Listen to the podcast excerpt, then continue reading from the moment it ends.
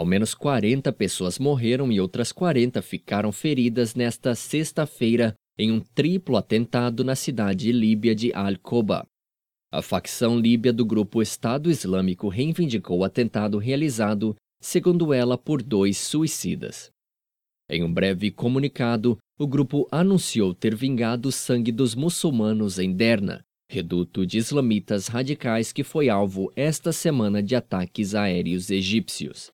A cidade de Al-Qoba é controlada pelas forças leais ao general Khalifa Haftar e ao parlamento reconhecido pela comunidade internacional.